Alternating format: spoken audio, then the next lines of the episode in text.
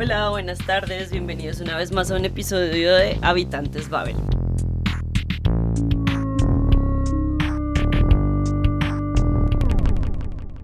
Hoy desafortunadamente Néstor no puede estar con nosotros porque está trabajando. Saludos Néstor, donde sea que estés.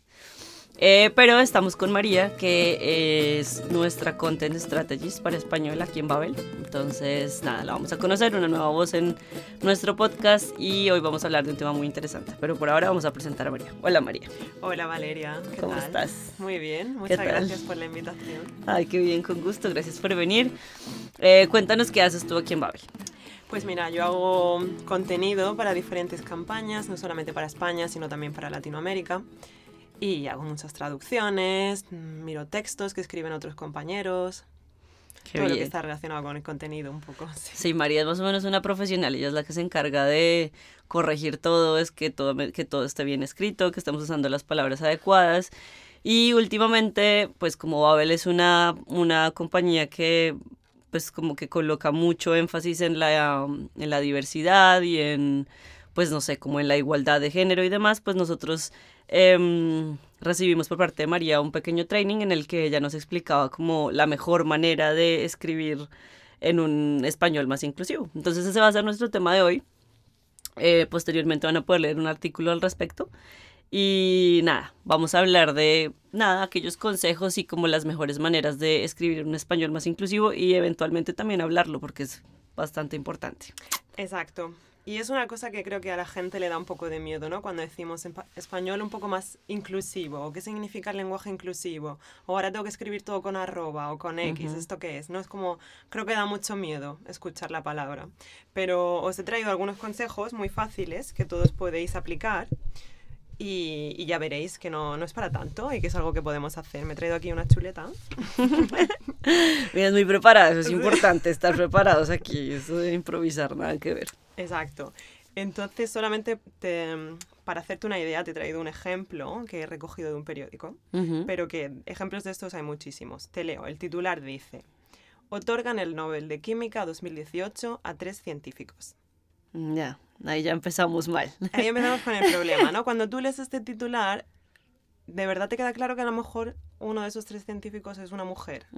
No, pues yo en realidad, si, si tú me lo lees y yo digo tres científicos y me imagino automáticamente tres hombres. Exacto, entonces es un poco el problema que tenemos con el español, que creo que en algún sentido no nos representa de verdad a todo el mundo y en especial a las mujeres cuando se trata de, de hablar de profesiones. Eh, bueno, por suerte el artículo este iba acompañado de una foto. ¿Y había mujeres o no había mujeres? Sí. ¿En serio? no, qué mal, ya. Sí, es que sin el apoyo visual es muy difícil. Exacto. Entonces, hay diferentes formas de trabajar con los textos para que sí que se entienda el titular. Por ejemplo, una solución que yo veo habría sido escribir los nombres directamente, para que quedase claro que uno es una mujer, o quizá no en el título, pero justo debajo. Entonces, bueno, pues te voy a dar algunas fórmulas que, que, te he traído que son muy básicas, pero que creo que se pueden aplicar a muchos, a muchos textos o mucho contenido que la gente escribe. Entonces, eh, siguiendo con este tema, por ejemplo, los títulos y las profesiones. Y es complicado. es muy complicado. Y también porque estamos muy acostumbrados a decir las cosas de una manera, creo. Entonces, creo que las mujeres a lo largo de la historia hemos estado fuera del ámbito laboral y poco a poco nos hemos ido incorporando hasta que ya estamos pues, muy incorporadas en el, en el mundo laboral. Pero aún así hay un poco de invisibilización. Em, por ejemplo, hay muchas mujeres que se consideran juez, ¿no? O abogado. Médico. Soy Laura, abogado. Es como que nos chirría todavía decir que una mujer es abogada o que es jueza o que es médica. No, y esto que mencionas con las profesiones, por ejemplo, también tenía la discusión el otro día en el alemán, porque, por ejemplo, enfermera, ¿no? Es una mm. profesión que milenariamente han hecho solamente, o no solamente, pero por muchos años las mujeres. Y en alemán la palabra para enfermera es Krankenschwester. Y mm. cuando quieres referirte a un enfermero, dices Pfleger. Entonces es, como que, ¿sabes? En, en, en alemán, eh, Krankenschwester es como hermana de los enfermos, sería como la traducción literal. Mm. Y para enfermero, flega es como el que cuida al enfermo, como el que se encarga. Entonces, en realidad es como o sea, no es solamente problema del español, ¿no? Es, yo creo Sí. que una cosa muy social, como dices, de las profesiones, de que las mujeres eh, por mucho tiempo estuvimos en la casa y demás, así que es muy interesante, es una discusión que, que definitivamente trasciende el lenguaje, trasciende los idiomas. Sí. Y bueno, estamos empezando aquí con el español, así que Ya, y sigamos. creo, como tú dices, que va un poco en los dos sentidos, ¿no? Porque las mujeres, en, los- en las últimas décadas había más mujeres enfermeras que, que médicos, por ejemplo, ¿no? O sea, los hombres eran médicos y las mujeres enfermeras, o los hombres eran pilotos y las mujeres eran azafatas. Y ahora están cambiando todos estos roles y también está cambiando la terminología y es una cosa que tenemos que empezar a usar. Tenemos que darle visibilidad a las mujeres. Hay mujeres pilotos que serían pues pilotas, aunque suena raro, pero Claro. Sí, sí, sí. tenemos que empezar a usar los términos en femenino. ¿Y qué más quería decir? Ah, por ejemplo, em, con la palabra modisto, ¿no? Eso es complicado. claro, Tradicionalmente o sea, eran las mujeres las que por ejemplo, diseñaban. en Colombia nosotros decimos modista y sastre. El hombre es sastre, ¿sabes? Ah. Es como, y mentalmente si yo me imagino, el sastre es un señor con el metro en el cuello, Mm. como ta, ta, ta, y la modista pues es la señora que está como cosiendo sentadita en la, en la máquina, que, ¿sabes? Es- son esos estereotipos que ya Totalmente. los tienes en la cabeza. Es así, totalmente. Entonces, por ejemplo, con el tema de, del piloto y las azafatas, ¿no? Cuando estás hablando muy general sobre profesiones, hay ciertas fórmulas que puedes usar para darle una vuelta. Entonces, puedes decir simplemente eh, la tripulación, ¿no? Y ya te estás refiriendo a todos y no estás invisibilizando a, ningún, a ninguna persona de, de ese A equipo, por así miembro, sí. Y bueno, y como esas, pues hay muchas más que ahora no recuerdo. Pero bueno, te traigo otra más. So, eh, expresiones neutras. Hace poco leí un, un artículo que había escrito, no sé, algún compañero tuyo para la revista, ¿no? Y había escrito cinco consejos para mantenerte motivado Sí. al aprender. Entonces, aquí tenemos otra vez el masculino, singular, para referirnos a la gente, em, que muchas veces pues se puede evitar. Claro. Y, y es más, es una cosa de pensar cómo evito decir mantenerte motivado, ¿no? Porque en inglés keep you motivated Claro, es es es súper neutro. es muy neutro, pero en español no. Entonces yo le di una vuelta cuando estaba haciendo el proofreading de este texto y lo cambié a cinco consejos para que mantengas la motivación, que es una forma muy neutra Claro, y no lo estoy haciendo en masculino ni en femenino. Claro, es más general. Exacto. Y luego otros ejemplos también. por- em, tengo aquí. Cuando escribimos algo, ¿no? Y es- ponemos al final, colaboradores, dos puntos, y toda la gente, o redactores. Una manera de darle una vuelta sería decir, por ejemplo, con la colaboración de, y entonces haces la lista de gente que te ha ayudado, o redactado por. Son formas muy Es sencillo en realidad. Son muy sencillas de cambiar un poco, o sea, es cambiar un poco la estructura o cambiar quizá tu mindset y pensarlo un poco. Claro. Está claro que en textos muy largos no puedes hacerlo todo con un lenguaje inclusivo, seguramente será muy difícil de leer. Claro. Pero cuando tienes así un, un título pequeño o una caption para Facebook o este tipo de cosas es lo que hacemos en Babel. Sí, sí, porque yo a veces también cuando estoy, no sé, traduciendo o escribiendo, siempre trato de, pero hay, hay, hay momentos en que el espacio, por ejemplo, o sea, tienes que escribir, no sé, tienes 40 caracteres o una cosa así para decir, estás listo o estás preparado. O... Exacto. Entonces, como que, claro, yo quisiera hacerlo un poco más neutro y como que me esfuerzo, pero, o sea, es como, bueno, ¿qué otra palabra para no sonar tan repetitiva y decir, em, Sí. eh, no esperes más o a qué estás esperando, o, ¿sabes? Es como, sí, pero también estás, no sé, no sé, o sea, ahora mismo, por ejemplo, no, no se me ocurriría otra palabra para decir estás listo, o sea... Es muy Es, difícil. es, como- es, eh, porque entiendo simplemente no, no lo tenemos también tan, sí, tan interiorizado. Sí, eh, a mí me pasa un montón también. Yo intento darle la vuelta y en lugar de decir estás preparado, pues digo prepárate para lo que sea, claro, ¿no? claro. Y es una forma de hacerlo más neutro, pero es verdad que todavía cuando, no sé, me registro en una página o me descargo una aplicación y entonces me, me parece, bienvenido María.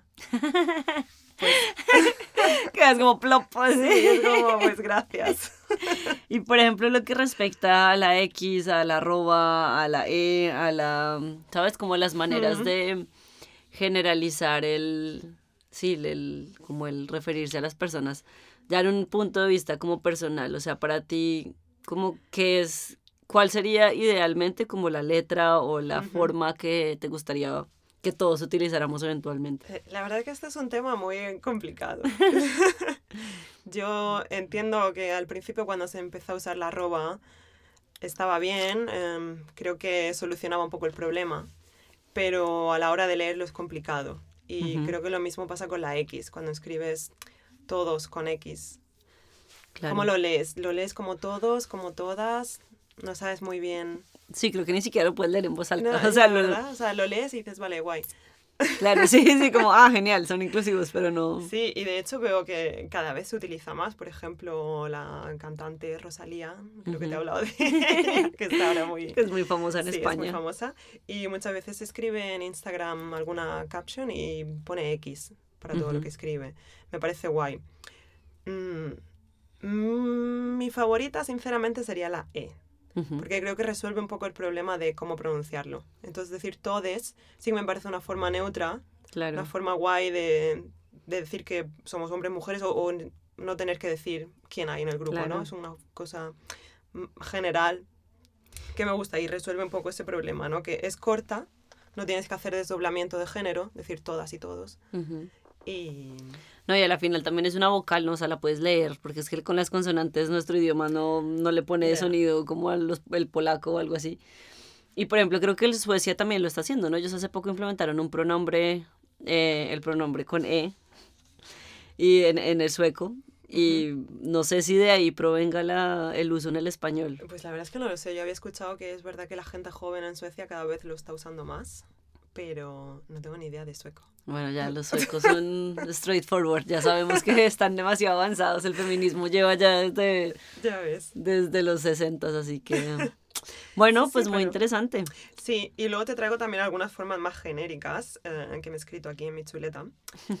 Eh, que a veces que a ver, cuéntanos qué es chuleta. O sea, yo, no te, yo, yo, yo, entiendo que es chuleta porque estoy viendo las hojas impresas enfrente mío, pero para mí chuleta? es un pedazo de carne de cerdo acompañado con arroz y ensalada.